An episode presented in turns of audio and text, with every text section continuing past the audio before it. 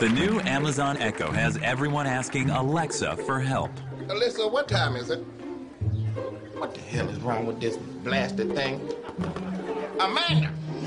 But the latest technology isn't always easy to use for people of a certain age.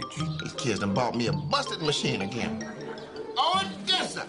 That's why Amazon partnered with AARP to present the new Amazon Echo Silver, the only smart speaker device designed specifically to be used by the greatest generation. It's super loud and responds to any name even remotely close to Alexa, so they can find out the weather.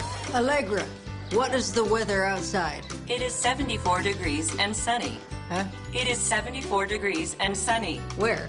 Outside. What about it? The temperature outside is 74 degrees and sunny. I don't know about that. The latest in sports, Clarissa, how many did old Satchel strike out last night? Satchel Paige died in 1982. And How many he get? Satchel Paige is dead. He what now? Died. Who did? Satchel Paige. I don't know about that. even local news and pop culture.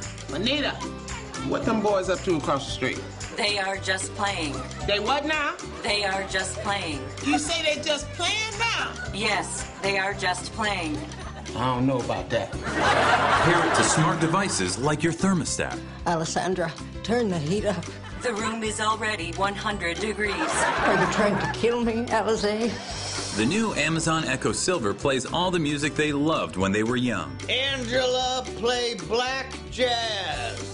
Playing, uh, jazz.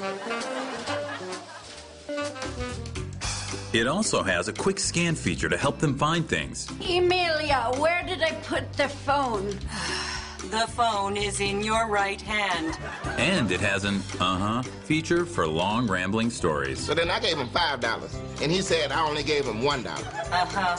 I said I know I gave you a five. Uh huh. Cause I only had a five and a one on me. Uh huh. And this the one dollar right here. Uh huh. So I mean, you tell me who's crazy. Amazon Echo Silver. Get yours today. I said get yours today. To order Amazon Echo Silver, send a check or money order to Amazon.com right now.